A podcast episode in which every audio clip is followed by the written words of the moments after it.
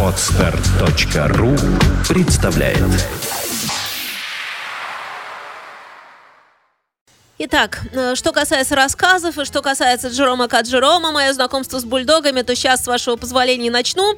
Э, буду перебиваться песнями, скорее всего, а может и подряд пойдет. В общем, как пойдет, так пойдет. Чтение с листа называется в эфире Фонтанка FM вечером после 23-15 минут. Поехали. Что за великолепный пес наш английский бульдог? Как он свиреп, молчалив, неумолим и страшен, когда стоит на страже интересов своего хозяина. И как безропотен и кроток, когда дело касается лично его. Нет на свете собаки нежнее и ласковее бульдога, но на вид этого не скажешь. Мягкость его нрава отнюдь не бросается в глаза случайному наблюдателю. Бульдог напоминает того джентльмена, о котором говорится в популярном стишке. Он парень что надо, но не с первого взгляда, сначала понять, раскусить его надо. В первый раз я встретился с бульдогом, так сказать, лицом к лицу много лет тому назад. В ту пору я жил на даче вместе с одним из моих друзей, одиноким молодым человеком, которого звали Джорджем. Однажды вечером мы пошли смотреть туманные картины и вернулись домой поздно, когда хозяева уже спали. Правда, они не забыли оставить в нашей комнате зажженную свечу. Мы прошли к себе, сели и стали снимать ботинки. И тут только мы заметили, что на коврике перед камином лежит бульдог. Собаки с более сосредоточенно свирепой физиономией и сердцем более чуждым, как мне показалось, всем возвышенным уточенным побуждением, я еще ни разу не видел. Как правильно заметил Джордж, бульдог этот был скорее похож на языческого идола, чем на жизнерадостную английскую собаку. Бульдог, впрочем, должно быть, поджидал нас. Он встал, приветствовал нас зловещей усмешкой и занял позицию между дверью и нами. Мы улыбнулись ему вымученной, заискивающей улыбкой. «Ты добрый песик, ты славный, хороший песик», — сказали мы ему, и закончили вопросом, допускающим только утвердительный ответ. «Ты ведь хороший песик?» На самом деле мы этого не думали. У нас сложилось особое мнение о нем, оно явно было отрицательным. Но мы не выражали его вслух, ни за что на свете не хотели мы бы обидеть пса. Он пришел к нам с визитом, был, так сказать, нашим гостем, и мы, как благовоспитанные молодые люди, понимали, что не имеем права даже намеком проявить неудовольствие по поводу его посещения. Нашей задачей было по возможности смягчать щекотливость его положения. Мне кажется, что нам удалось уговорить его не стесняться. Во всяком случае, он чувствовал себя как дома, чего мы не могли сказать о себе.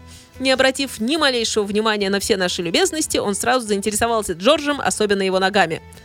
Джордж, помнится, очень гордился своими ногами. Сам я не видел в них ничего такого, что могло бы оправдать тщеславие Джорджа, но мне они всегда казались достаточно неуклюжими. Но справедливость требует признать, что именно они обворожили бульдога. Он приблизился к Джорджу и стал рассматривать их с видом истрадавшегося знатока, нашедшего, наконец, свой идеал.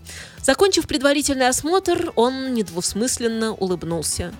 Джордж в те времена был еще скромен и застенчив. Он зарделся и задрал ноги на кресло, заметив, что бульдог не скрывает своего намерения полезть вслед за ним, перебрался на стол, где и уселся на корточки, обхватив коленки руками.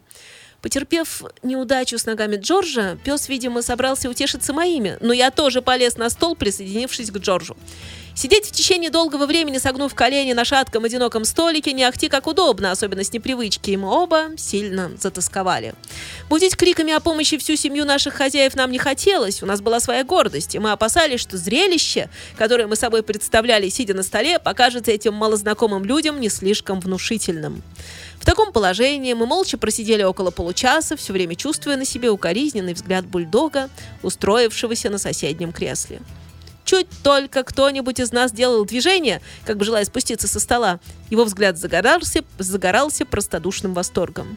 Через полчаса мы принялись обсуждать, не целесообразно ли рискнуть и перейти в наступление, но решили воздержаться – никогда не следует, сказал Джордж, смешивать безрассудство с храбростью. Храбрость, продолжал он, у Джорджа был дар говорить афоризмами, есть мудрость зрелого возраста, а безрассудство – порог юности. Он сказал, что пока этот пес в комнате, спустить ноги со стола значит наглядно доказать наше безрассудство. В итоге мы обуздали себя и остались сидеть на столе. Прошло еще около часа, после чего нам до такой степени опротивила жизнь и наскучил горло с мудрости, что мы пошли на риск и, набросив на подкараулившего нас убийцу скатерть, успели выскочить за дверь. Утром мы пожаловались нашей хозяйке, заявив, что нельзя же оставлять в жилых помещениях свирепых хищников, изложили ей вкратце, хоть и не совсем точно, что произошло. Вместо чуткого женского сочувствия, которое мы вправе были ожидать, старушка опустилась в кресло и залилась смехом. «Как?» — воскликнула она. «Неужели вы испугались старичка Бузера? Да ведь он мухи не обидит, у него не осталось ни одного зуба у, бодня... у бедняжки, мы его с ложечки кормим. Посмотрели бы вы, как кошка гоняет его с места на место. Жизнь уже стала ему в тягость. А к вам он, наверное, пришел приласкаться, привык, что все его жалеют». Вот каким было чудовище, заставшее нас в холодную ночь просидеть полтора часа на столе без ботинок. Ну и еще другие встречи с бульдогами тоже были у Джерома Каджерома, о них я расскажу чуть позже.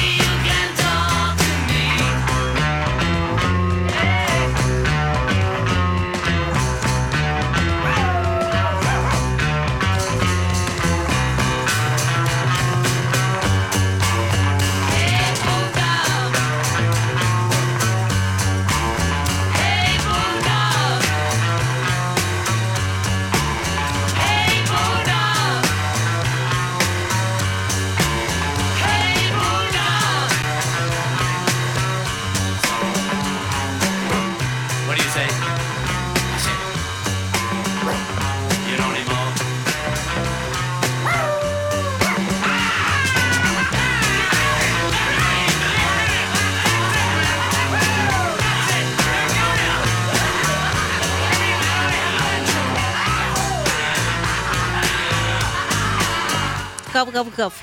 В общем, э, продолжаю. Э, напомню, что читаю рассказ Джерома Каджерома э, «Мое знакомство с бульдогами», или как-то так он называется, как он называется, эм, да, мое знакомство с бульдогами. И, в общем, вторая часть марлезонского балета. Еще мне вспоминается, пишет Джером Каджером, встреча с бульдогом моего дяди. Дядя получил от одного из своих приятелей совсем молодого бульдога. Великолепную собаку, но с незаконченным образованием, как сказал этот приятель. Других недостатков у бульдога не было. Мой дядя отнюдь не считал себя специалистом по части дрессировки бульдогов, но ему казалось, что это дело несложное, и потому он, поблагодарив друга, потащил подарок домой на веревке. «И ты хочешь заставить нас жить в одном доме с этим ублюдком?» С негодованием воскликнула моя тетушка, явившись в дядин кабинет через час после прибытия бульдога. Четвероногий герой дня выступал за ней следом, и весь вид его говорил об идиотском самодовольстве. «В чем дело?» – удивленно воскликнул мой дядя. «Ведь это первоклассный пес. В прошлом году его отец заслужил одобрение на выставке в аквариуме. Ах так? Могу сообщить тебе, что сын этого отца стал на путь, который вряд ли заслужит ему одобрения со стороны соседей», – с горечью возразила тетушка. «Если тебе угодно знать, он только что расправился с котом бедной миссис Макс Ленгер. Нам еще предстоит выдержать хорошенький скандальчик». «Нельзя ли как-нибудь э, замять эту историю?» – сказал мой дядя. «Замять?» – повторила тетушка. «Если бы ты присутствовал при их сражении, то не сидел бы здесь, рассуждая, как дурак. Послушайся моего совета, прибавила она. Возьмись поскорее за его дрессировку, или как это называется, что делают с собаками, пока на его совести нет человеческих жертв. В ближайшие дни дяде было некогда заниматься песиком, и единственное, что оставалось делать, так это держать его в заперти, строго следя, чтобы он не выбрался из дома. Но и хлопот же он нам наделал. Не то чтобы у этого животного было злое сердце. Нет, намерения его были превосходные, он старался выполнять свой долг. Плохо то, что в своем усердии он заходил слишком далеко и при этом руководствовался преувеличенным и даже в корне ошибочным представлением о своих обязанностях и своей ответственности. Он, очевидно, был убежден, что его держат здесь для того, чтобы он не позволил ни одной живой душе приблизиться к дому. А если кому-нибудь все же удалось, э, удавалось проскользнуть в дом, то выпустить такого человека на улицу нельзя ни под каким видом. Мы старались внушить ему более скромный взгляд на его роль в жизни нашей семьи, но безуспешно. Составив собственное представление о цели своего земного бытия, он проводил свои убеждения в жизнь с излишним, на наш взгляд, рвением. Ему удалось нагнать э, такого страха на наших поставщиков, что они под конец перестали заходить в полисадник. Они отказывались приносить нам продукты, но бросали их через изгородь в сад, не открывая калитку. А мы уже по мере надобности подбирали то, что было нужно. «Ступай в сад и погляди», — говорила мне бывала тетушка, у которой я тогда гостил, нет ли там сахара. Мне кажется, я видела несколько пачек под большим розовым кустом. Если нет, зайди в магазин Джонса и попроси, чтобы принесли несколько фунтов. А на вопрос кухарки о том, что приготовить к завтраку, тетя отвечала, «Право, Джен, я не знаю, что у нас есть. Может, в полисаднике найдутся отбивные котлеты, а если нет, то на лужайке я как будто заметила кусок говядины для бифштексов». На другой день после обеда к нам пришли водопроводчики, чтобы исправить какой-то пустяк в кухонном кипятильнике. Вот тут как раз у нас в чате вопрос, а что, собственно, там такое. Потому что что тогда? Тогда э, примус или что? Что за техника тогда была? Кухонный кипятильник.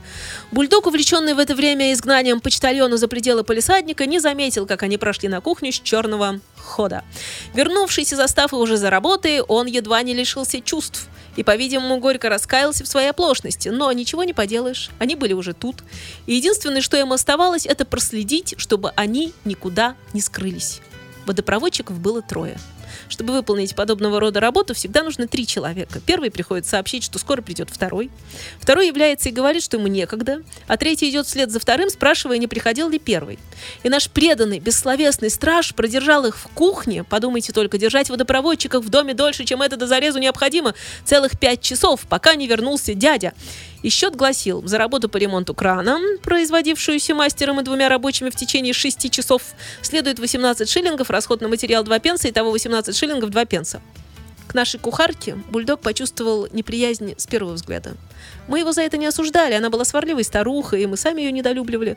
Но когда дошло до того, что он перестал пускать ее в кухню, и она не могла выполнять свои обязанности, в результате чего дяди с тетей должны были стряпать обед сами с помощью горничной девушки усердной, но совершенно неопытной, мы почувствовали, что такое отношение к нашей кухарке равносильно травле.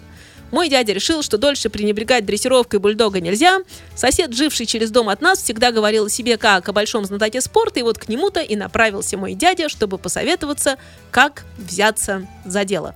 Но я думаю, что... Э, да, здравствуйте всем еще раз, как говорится, вижу, что люди в чате у нас прибавляются к ночи, не иначе как. Я думаю, что как они там взялись за дело, как раз вот через песенку э, поставлю Бон Джови, вернусь, и как раз за дело они там все возьмутся.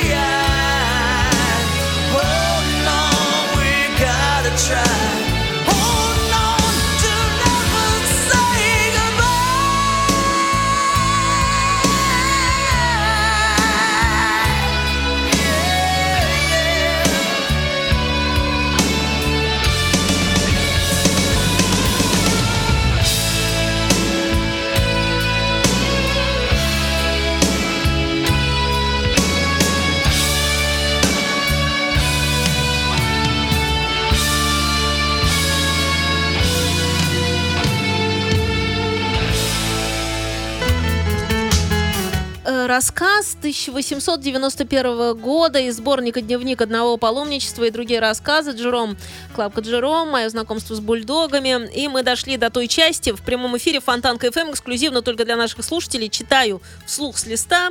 Как пошло дело, так пошло. Э, значит, мы остановились на том, как к соседу пришел дядя, э, чтобы взяться за дело. И, в общем, дальше Джером пишет следующее. «О, беззаботно, — сказал сосед, — выдрессировать бульдога — нехитрая штука. Потребуется немного терпения, вот и все». «Это меня не пугает», — ответил дядя. «Нам и сейчас надо немало терпения, чтобы жить с ним под одной крышей. С чего? Начинаю дрессировку». «Что ж, я научу вас», — сказал сосед. «Вы ведете его в комнату, где меньше всего мебели, закрываете за собой дверь и запираете ее на задвижку». «Понимаю», — кивнул головой мой дядя. «Оставляете его в центре комнаты на полу, а сами становитесь перед ним на колени и начинаете его дразнить». Ах, вот как. Да, и раздражаете его, пока он не озверяет от ярости. Насколько я знаю свою собаку, на это не потребуется много времени, задумчиво заметил дядя. Тем лучше. Как только он озвереет, он кинется на вас. Дядя согласился, что это вполне правдоподобно. Он захочет впиться вам в горло, продолжал сосед. И тут вам надо быть на чеку. Не раньше, чем он прыгнет, но до того, как он повиснет на вас, вы должны нанести ему прямой удар по носу и сделать нокаут. Так, так, так, так, так, я начинаю вас понимать. Вот-вот, но помните, как только вы его собьете с ног, он вскочит и снова бросится на вас, и вы должны опять швырнуть его на пол и продолжать нокаутировать до тех пор, пока он не выбьет выбиться из сил и не покориться. Добейтесь этого только один раз, и дело сделано. Впредь он будет ласков, как ягненок. «Так», — сказал дядя, вставая со стула. «И вы полагаете, что это хороший способ?» «Безусловно», — ответил сосед. «Он всегда приносит успех». «Не сомневаюсь», — ответил дядя. «Мне только пришло в голову, почему бы вам, имеющему сноровку в подобных вещах, самому не зайти к нам и не попробовать свои силы. Мы можем предоставить вам отдельную комнату, я позабочусь, чтобы вам не мешали». И если, продолжал мой дядя, с сердечной заботливостью столь характерной для его отношения к окружающим, если, вопреки ожиданиям, вы не сумеете в критический момент стукнуть собаку по носу, или если вы выбьетесь из сил раньше, чем бульдог, что ж, я с удовольствием возьму на свой счет э, все покоронные издержки. Надеюсь, вы знаете меня достаточно хорошо и не сомневаетесь, что вся церемония будет обставлена красиво и с должным вкусом. И мой дядя удалился. Затем мы посоветовались с нашим мясником. Тот согласился, что метод нокаута никуда не годится, в особенности, когда применять его рекомендуют пожилому семейному человеку, страдающему одышкой. Вместо этого мясник предложил моему дяде как можно больше гулять с бульдогом, неусыпно следя за каждым его шагом. «Достаньте хорошую длинную цепь», — сказал он, — «и дайте ему каждый вечер как следует пробежаться. Не отпускайте от себя ни на шаг, заставьте его слушаться и возвращайтесь домой лишь после того, как он устанет до полусмерти.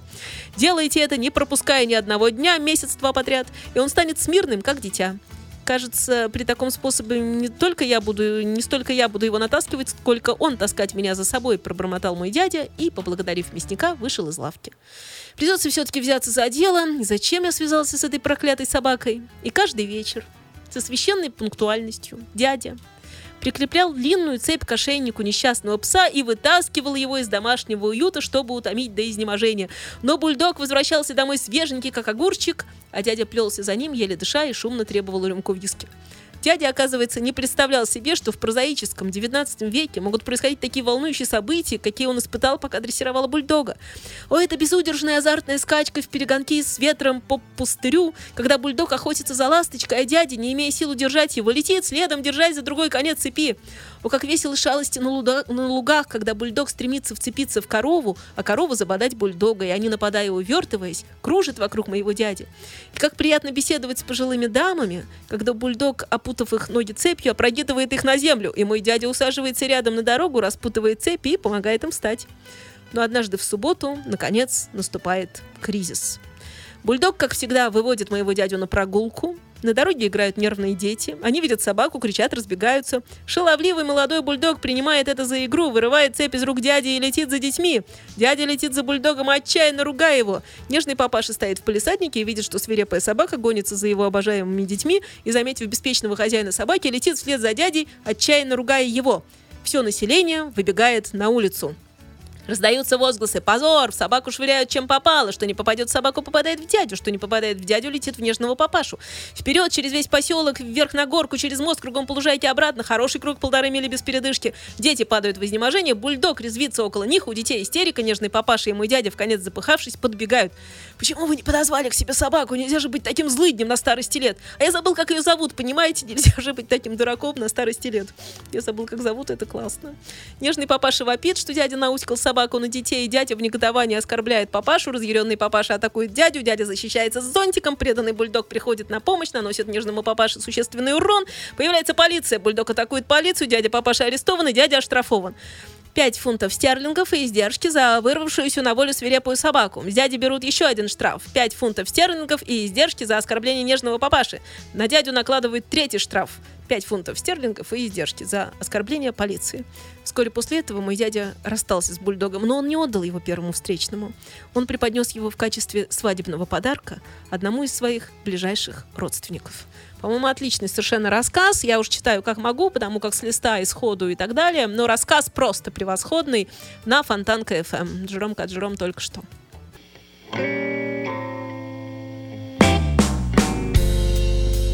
Hello, Put my baby on the line.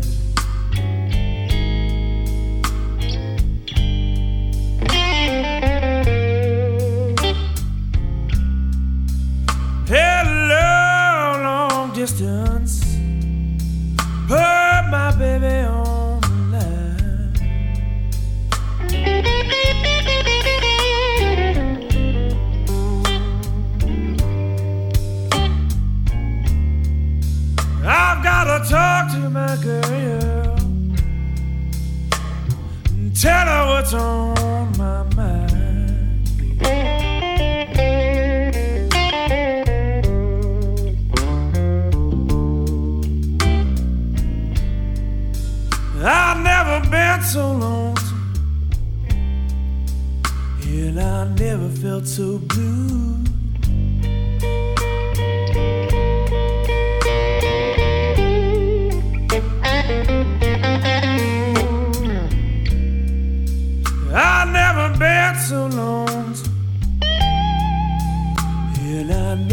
Felt so blue.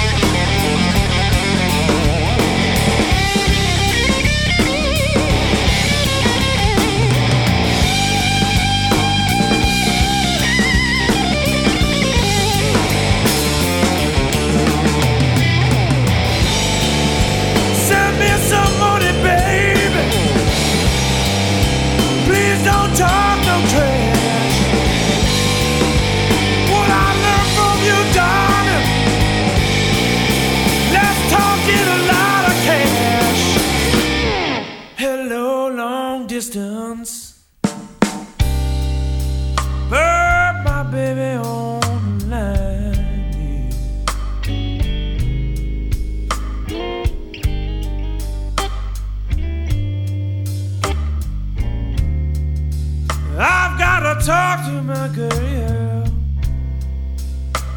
and tell her what's on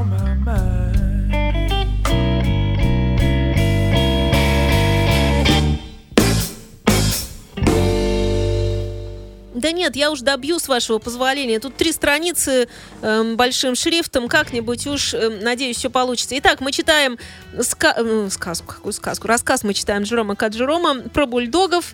Бульдоги, как мы их понимаем, в общем, э, мое знакомство с бульдогами и, в общем, часть последняя понеслась. Однако самую печальную историю из всех, какие я слышал в связи с бульдогами, рассказала мне моя тетушка. И произошла она с нею самой. Вы смело можете поверить этой истории, потому что она исходит не от меня, а от моей тетушки, никогда не осквернявшей себя ложью. Эту историю вы можете рассказать язычникам, чувствуя, что учите их истине и творите добро. Во всех воскресных школах нашей местности эту историю рассказывают с нравоучительной целью. Она из тех историй, которым поверят даже маленькие дети. Произошло это еще во времена кринолинов – Тетушка, жившая тогда в одном провинциальном городке, однажды утром отправилась за покупками и остановилась на Хай-стрит, чтобы поболтать со своей приятельницей миссис Гамворси, женой местного врача. Она, моя тетушка, была в то утро в новом кринолине, в котором, по ее собственному выражению, неплохо выглядела. Это было огромное сооружение, не гнущееся, как решетка, и прекрасно сидевшее на ней. Дамы стояли перед магазином Дженкинса, торговца сукном. Тетушка полагает, что нижний обруч кринолина каким-то образом приподнялся. Так или иначе, но рослый и сильный бульдог, все время вертевшийся около них, ухитрился юркнуть под кринолин моей тетушки и очутился там в плену. Попав внезапно в темную мрачную камеру, бульдог, разумеется, испугался и стал бешено рваться наружу. Но куда бы он ни прыгал, он всюду натыкался на кринолин. Стремясь вперед, он увлекал за собой кринолин, а вместе с ним мчалась и тетушка. Никто не понимал, что происходит. Сама тетушка не знала, в чем дело, никто не видел, как бульдог забрался к ней под кринолин, зато все увидели, что степенная, всеми уважаемая немолодая дама внезапно и беспричинно бросила свой зонтик зонтик, понеслась по хай-стрит со скоростью 10 мил в час, с опасностью для жизни перебежала через улицу, повернула назад и домчалась по другой стороне, затем боком, как рассерженный краб, ввалилась в бакалейную лапку, три раза обижала ее кругом, задев и опрокинув все, что было на прилавке, выскочила пятясь на улицу, сбила с ног почтальона, кинулась на мостовую, где завертелась волчком, с минуту постояла в нерешительности, а потом снова опустилась бегом в гору, да так, будто с цепи сорвалась. При этом она вопила, чтобы хоть кто-нибудь ее остановил. Вы думали, конечно, все думали, конечно, что она сошла с ума. Люди шарахались от нее и летели, как солома, гонимая ветром. Через пять секунд Хай-стрит стала пустынной. Обыватели попрятались кто в лавке, кто в дома и забаррикадировали двери. Особо храбрые мужчины выскакивали, хватали маленьких детей и под одобрительные крики уволакивали их домой. Кучера и возницы, оставив экипажи и телеги, карабкались на фонарные столбы. Неизвестно, что случилось бы, если бы это приключение затянулось. Паника была так сильна, что мою тетушку, может быть, застрелили бы или окатили водой из э, пожарного шланга. К счастью, она выбилась из сил. Издав вопль отчаяния, она рухнула на землю и, шлепнувшись на собаку, задавила ее. И тогда в тихом провинциальном городке снова водворилось спокойствие.